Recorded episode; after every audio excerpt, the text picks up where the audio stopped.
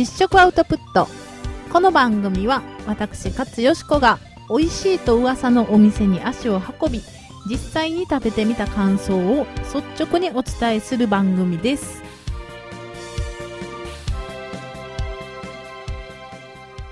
はい皆さんこんばんは。実食アウトプット勝よしこです。今週は、えー、久しぶりに月曜更新になりました。えー、土曜日曜ともう忙しくて忙しくてラジオを撮ってる暇もなかったというわけでは決してないんですが、えー、なんとなく遅くなっちゃいました。すいませんでした。で、えー、っとですね。なんか昨日は、お友達と遊びに行って、えー、朝からですね、リアル脱出ゲーム、大阪秘密基地オブスクラップに行きまして、えー、新世界の神からの脱出、あれですね、あの、L の出てくるやつ。何やったっけ？デスノート。デスノートと、えー、脱出ゲームのコラボのやつに行ってきまして、えー、見事に、えー、殺されてしまいまして、えー、難しかったですね。私、本当あの、リアル脱出ゲームいろんなところのやつに、えー、行ったりしてるんですが、スクラップさんのですね、あの、何大きい会場でやるやつ、えー、言い合わせた人たちと6人1組で、えー、解きましょうみたいなもので脱出できたことがなくって、未だかつて。うん。大体ね、そこにいてる、えー、昨日で言うと18組中1組脱出とか、なんかそういうかなり、あの、難しい内容なので、脱出できなくても当然と言えば当然なんですが、さすがにこんだけ言ってて、えー、一回も脱出できへんのもなかなか、えー、珍しいよなと思いながら、うん。でもね、昨日面白かったですよ。その、たまたま一緒になった、えー、私たち女性3人で行ってまして、で、たまたま居合わせたのが、姉妹と、その妹さんの彼氏さんみたいなグループで、その横のテーブルには、その姉妹のお母さんと、なんか、その妹の友達みたいな、なんか、変な取り合わせで5人で来てはって、2、3で分けられて、その3人が私たちと同じテーブルやったんですけど、その妹さんがね、もう、ほんま、あの、パッと見、あ、あの、随分、やんちゃな感じのお嬢さんね、みたいな、うん、発展的な娘さんですね、みたいな感じの女の子なんですよ。髪の毛も、なんか抹茶っちゃやねんけど、もう耳から上、もう全然染めてへんから真っ黒みたいなとか、なんか背中も、もうビスチェ丸出しでパッカーなってて、ほんでなんか、寒い、この会場寒いわとか言ってんねんけど、あんたその格好してるからやがなっていうぐらいの、なかなかあられもない、えー、格好をしてる感じなんですけど、いや、その子がね、めちゃくちゃすごくって、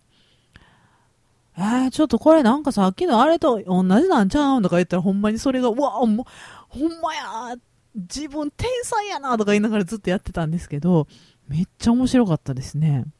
うん。でもなんか全然わかんないのは本当にわかんないらしくって、もうやり出してすぐに、ああ、私これ無理とか言ってポイって投げ出しちゃったりするんですけど、むしろそうやってくれた方が周りでみんなで解けるというね。うん。すごい、あの、効率的な、えー、グループだったと思います。全然そのね、彼氏さんもお姉ちゃんも、いわゆる、その脱出ゲーム好きな人たちっていう雰囲気じゃなくって、なんか綺麗な OL さん風のお姉さんと、なんかちょっとイケメンの彼氏と、ほんでなんかやんちゃくれな感じの妹と、みたいな感じやねんけど、もう3人ともめっちゃ賢い。うん、面白かったですね。そういうなんか、行った先で思わぬ、えー、出会いがあったりとか、なんかね、そういうのがあったりするので、えー、あんまりその、6人1組って事前に分かってても、えー、お友達6人集まっていこうぜみたいなノリは私はあんまり、えー、やらないんですね、普段は。うん。まあ、あの、誘われてそういうのに参加することはありますけど、できるだけ2人とか3人とかで行って、全然知らん人と同じテーブルになって、あ、はじめまして、みたいなとこから始めるのが楽しかったりします。そういうリアル脱出ゲームに昨日行ってまして、それ終わりでですね、まあ、えー、ランチを食べたりしたんですが、えー、梅田に移動したかな？うん、梅田に移動して、えー、ランチを食べたりしたんですが、そのランチもね、めっちゃ美味しかったんですけど、えー、また、そのあたりは後日お話ししたいなと思います。えー、そんなランチを食べて、で、えー、あれですよ、えー、梅田のグランフロントにある紀ノ国屋さんで、えー、ある絵本作家の方の展覧会がしていたので、え、それにね、え、見に行ったりなんかしまして、え、大いに盛り上がって、え、お茶したり、女の子3人でね、女の子ってこともないですね、えー、結構ええ年の、えー、女3人でキャッキャウフフしながらね、うん、帰ったわけですよ。そしたらなんか、夕方の6時過ぎ、7時ぐらいかな、帰って。急にすっごい、なんか、バタンってシャッターが落ちるように、まぶたが閉じてしまいまして、えー、気づいたら、あえ ?11 時55分、え、昼の？夜の？夜の？みたいな状態になって、夜中の12時前ぐらいに目が覚めて、でもこれで、こっから起き始めたらまた夜中まで起きてしまうなと思って、あ、ちょっともうこのまま寝ちゃおうと思ってそのまま寝たんですよ。で、今日朝6時ぐらいに起きたので、結果今日はもう12時間ぐらい寝て、めっちゃ朝会長やったんですけど、今このね、夜8時ぐらいになってきて、再びめちゃくちゃまだ眠いんですよね。あれ、あの、いっぱい寝るってすごい、すっきりするように思いますが、癖になりますよね。なんか、いつも4、5時間ぐらいやったら4、5時間でずっとやっていけるんやろうけど、なんかたっぷり寝るとたっぷりまた寝ないと、なんか眠いな、次の日もなんか眠いなってなっちゃうので、えー、またちょっとね、あんまり寝すぎるのももったいない。せっかく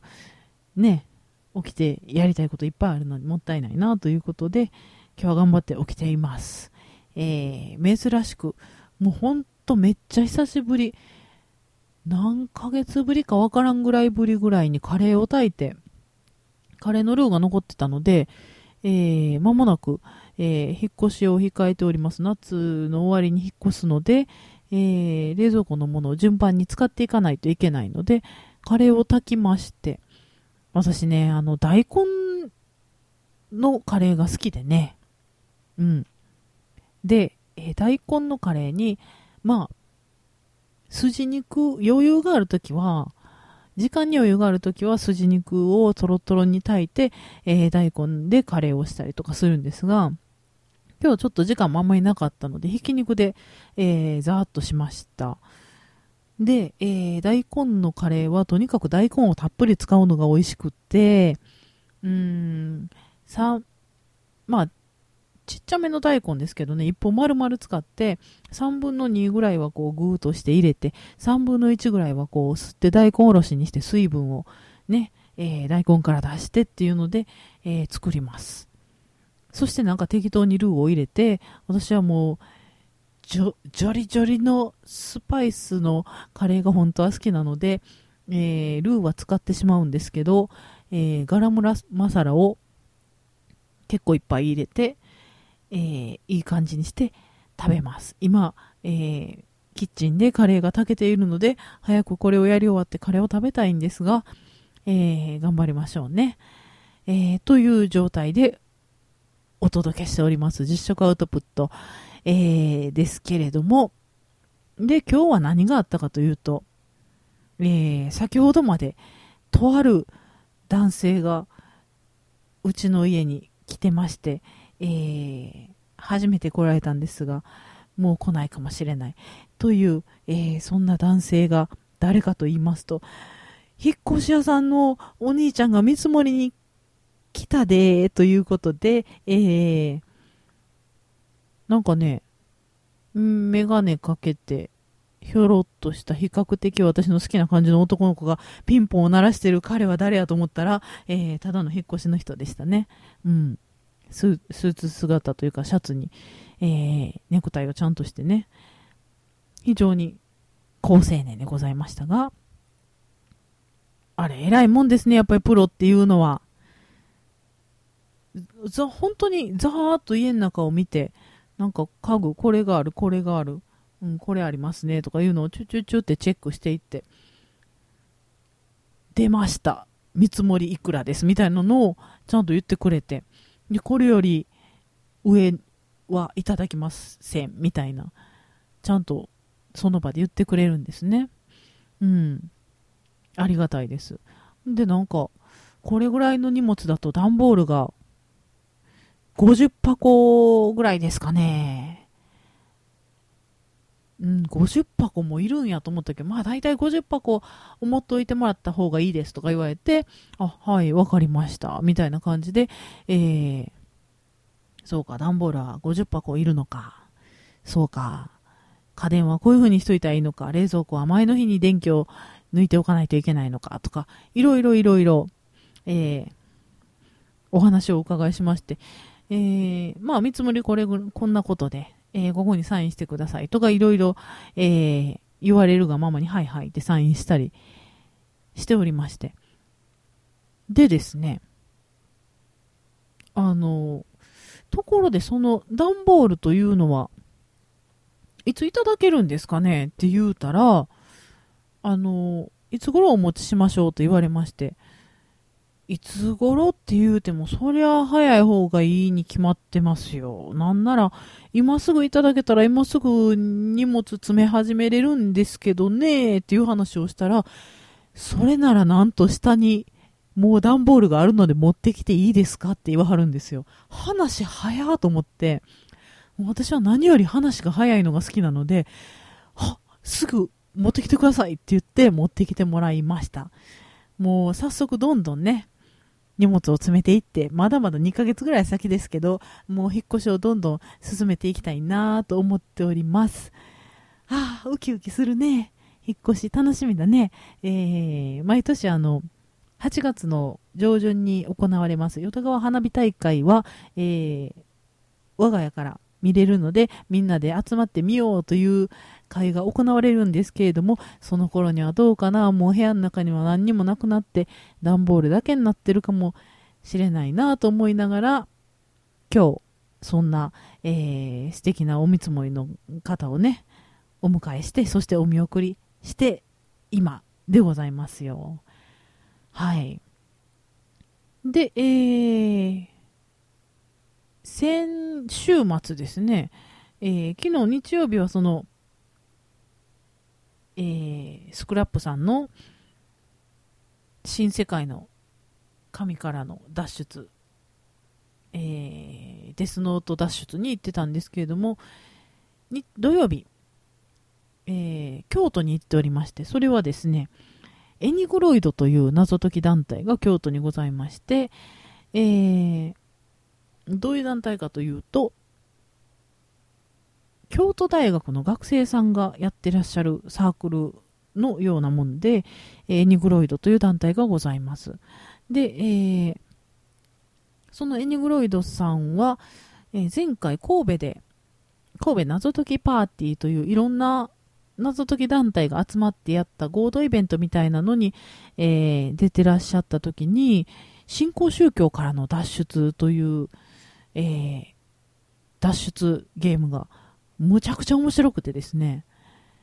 そして何といってもこんなにたくさんの兄弟生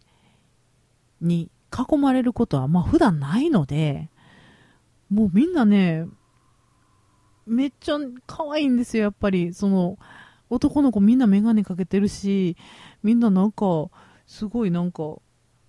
賢そうやし、なんか女の子もなんか、髪の毛黒いし、うん、すごい可愛らしい。もう、みんなめっちゃ可愛いですよ。うん。私はね、そういう、あの、謎解きの本気のみならず、そういうところも楽しんでおりますよ。うん。そのエニグロイドさんのね、えー、本能寺からの脱出ということで、ホテル本能寺という、あのー、京都の本能寺に併設されてるホテルで、えー、行われた謎解きに行ってきました。これもなかなかに、なかなかに面白いストーリー、そして面白い、え展開でございましたが、無事、えー、命からがら逃げ出して、えー、脱出成功ということになりました。うん、よかったですよ。うん、なんか、うん、よかったな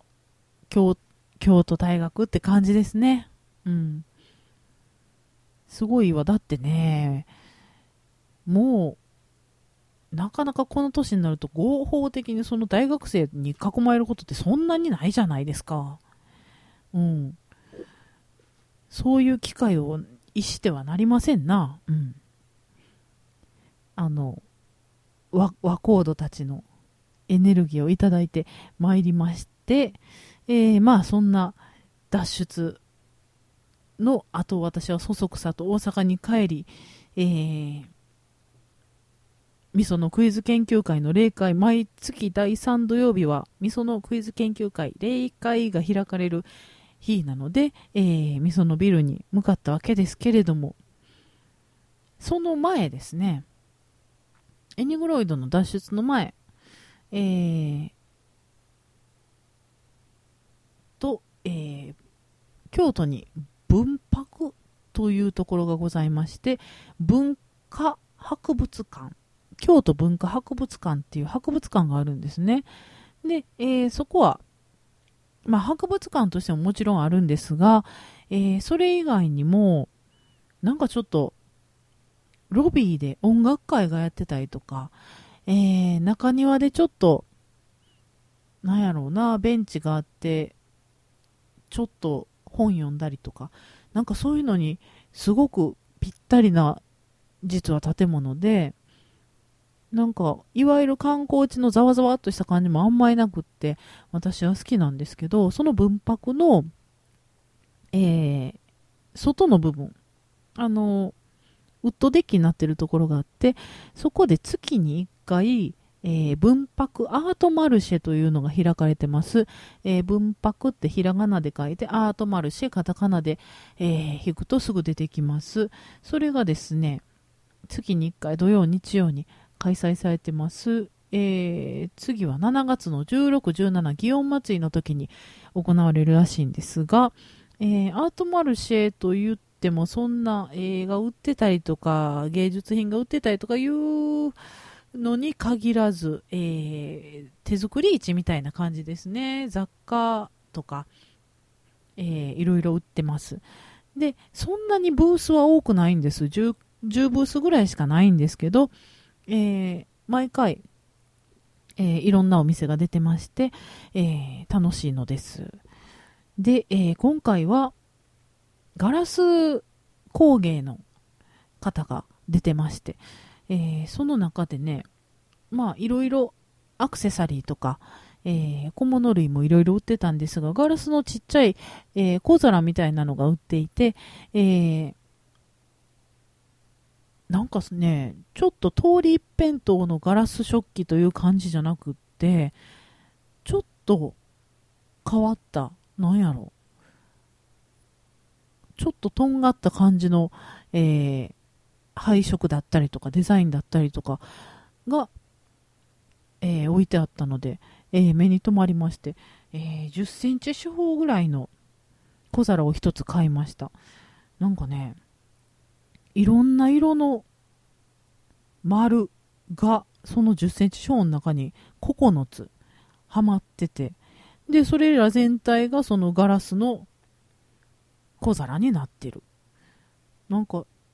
いろいろ説明してくれはったんですけど、なんか3回ぐらい焼くらしいんですよ。それぞれのパーツを並べて、ほんでなんか、1回焼いて、ほんで、えー、またその上になんかしてもう一回焼いてとか、ほんで両端、えー、四隅を削って焼いてみたいな、結構手がかかっているらしく。うん。えー、1枚2300円やったかな。あの、まあまあしたんですけど、可愛いし、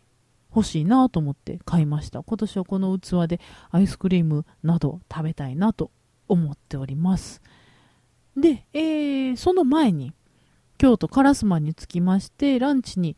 行ったお店の話を今日はしたいと思っております。えー、お聞きになったことあると思います。サンタマリアノベッラという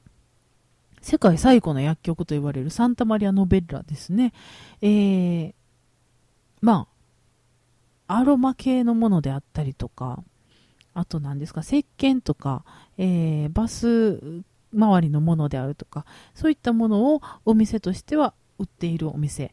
えー、それもね、結構、そんなお安いもんじゃございませんでして、なかなかどうしてなかなかなお値段の、えー、ね、えー、香水とかが売ってるんですけれども、そんなサンタマリア・ノベッラさんの京都店がサンタマリア・ノベッラティサネリーア京都というお名前になっております、えー、どういうことかと言いますと普通のサンタマリア・ノベッラーの、えー、ショップいわゆるその薬局じゃないけど物が売ってるだけのお店じゃなくって、えー、レストランが併設されておりましてそちらで美味しいお料理をいただくことができます。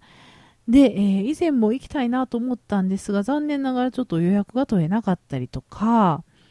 えー、ちょっといろいろと都合が合わなかったりして今回やっと初めて行けまして、えー、一人だったんですがちょっと奮発して、えー、お昼からフルコースをいただいてしまいました。4200円のフルコース、えー、を一人で食べるという、えー、税のタクでございますね。うん。まあ、人それぞれ何にお金をかけるかというのは違うと思うんで、まあ、高いカバンを買う人もいれば、高い車に乗る人もいれば、いいお家に住む人もいれば、私はまあ、美味しいものを食べたいなという思いで、えー、常々おりますので、まあ確かに、昼間から4200円かだいぶ、だいぶしよんなと思いますが、えー、それでもたまにはこういうのもね、食べたいものです。えー、ちなみに4200円のフルコース以外にも、えー、パスタのコース2800円とか、おまかせコース、シェフのおすすめコースみたいな5400円のコースもございます。で、えー、この日のフルコースどういったものだったのか、ざっと、えー、っとね、メニューを写真撮っとけばよかったんですけどね、アホだな何も撮ってなくってね、このうろ覚えでお話ししていきたいと思いますよ、写真を見ながら。えー、まず、前菜という形で出てきたのが、えー、これはグリッシーニですね。細長い、えー、サクサクっとしたパンでございます。パンっていうのかな？ビスケット的なやつね。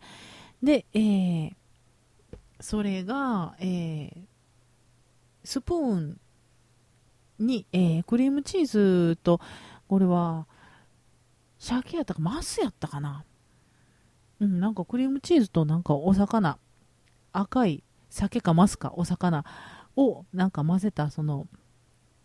パテ的な、えー、ディップ的なやつがスプーンに乗っててでそれがお皿の上に乗っててでそのスプーンの上にグリッシーニがポンと置いてあるという非常におしゃれな食べ物でございます、えー、お味ももちろん非常におしゃれでございまして、えー、最初から素敵だなというものがいただけます。これが、えちっちゃい方の前菜続いて、大きい方の前菜で、えー、これがですね、25種類のハーブとお野菜を使ったサラダ当店の名物になっておりますと言われたのが入ってたのでこっちにしたんです。えー、見た感じ、本当に大きいお皿に見たことないようなお野菜とか葉っぱとかハーブとかがブワーって乗っかっててとにかくもう何でしょう。お花畑みたいな状態になった大きいお皿がボンときます。で、えー、ちょっとあのリエット的なもんとか、えー、ちょっとスモークハム的なものとかもちょっと乗っていて。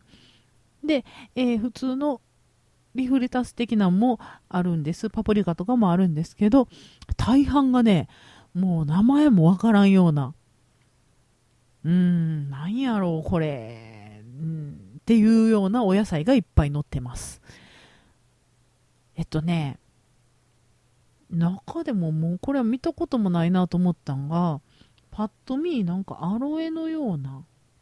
感じやねんけど、食べてみたらちょっと、うん、さやえんどうみたいな食感で、何やってんやろあれ。豆かな？うん、なんか不思議なお野菜いっぱい乗ってましたね。で、えー、お皿の周りに、もちろんお野菜自体も、えー、ドレッシングが絡んであって、それだけでも美味しいんですけど、お皿の周りに、えー、岩塩が散りばめてあって、そういうのもちょっとつけながらアクセントとして楽しみつついただく。という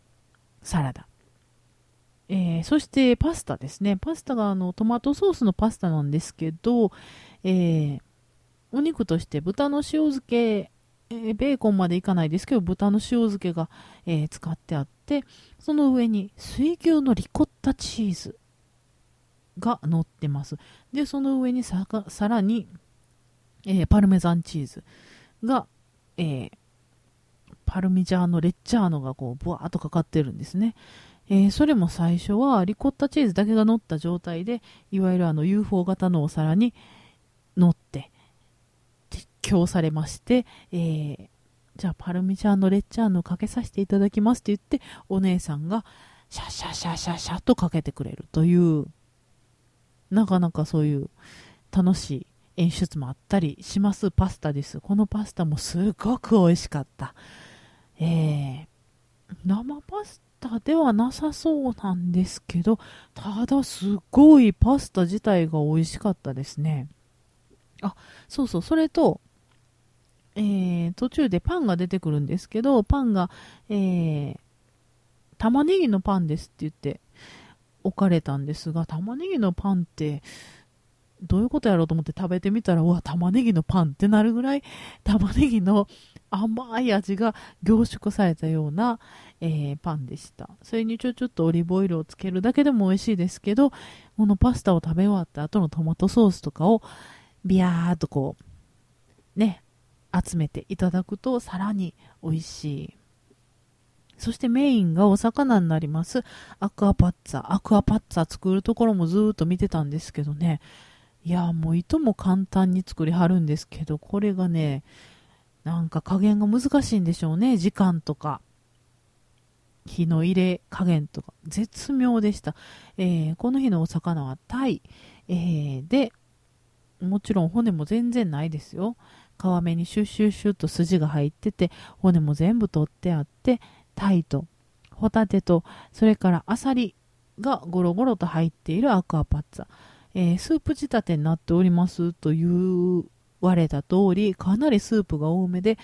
このスープをね、あの、ほぐしたタイのミートがと一緒にいただくとまた絶品で、えー、これはただの、あの、このお魚から出てきたお汁だけじゃない、なんかよそで別に作ったスープを足し前してんのかなって思わないと計算が合わないぐらいすごい味の凝縮された、えー、スープでございました。これも美味しかったなうん。そしてデザートはパンナコッタと、えー、チェリーの、えー、シロップ煮ですね。ちょっとあの、シナモンとかも効いてて美味しかったです。パンナコッタ自体もバニラのつぶつぶがつぶつぶつぶって見える感じで、香り高いパンナコッタでしたね。これも美味しゅうございました。最後にハーブティーが選べます。えー、ミントティーか、えー、もう一個がね、そのサンタマリア・ノベッラのお店でも売ってるハーブティーですと言われたので、せっかくなので、まあ、フレッシュのものをということでミントティーにしました。えー、鮮やかな淡いグリーンで、えー、香りもすごく爽やかで、えー、もうかなりお腹いっぱいになってたんですが、すっとお腹が落ち着くような、そんなミントティーでございました。いや、もう贅沢しまくりましたね、この日は。うん。本当に、えー、素晴らしいランチ。ただね、まあディナーで贅沢するより、ランチで贅沢した方がね、なんか、なんでしょう。まあ4200円でディナーで大贅沢っていうのもなかなかね、難しいと思うんで、えー、そう思うとなかなかお得な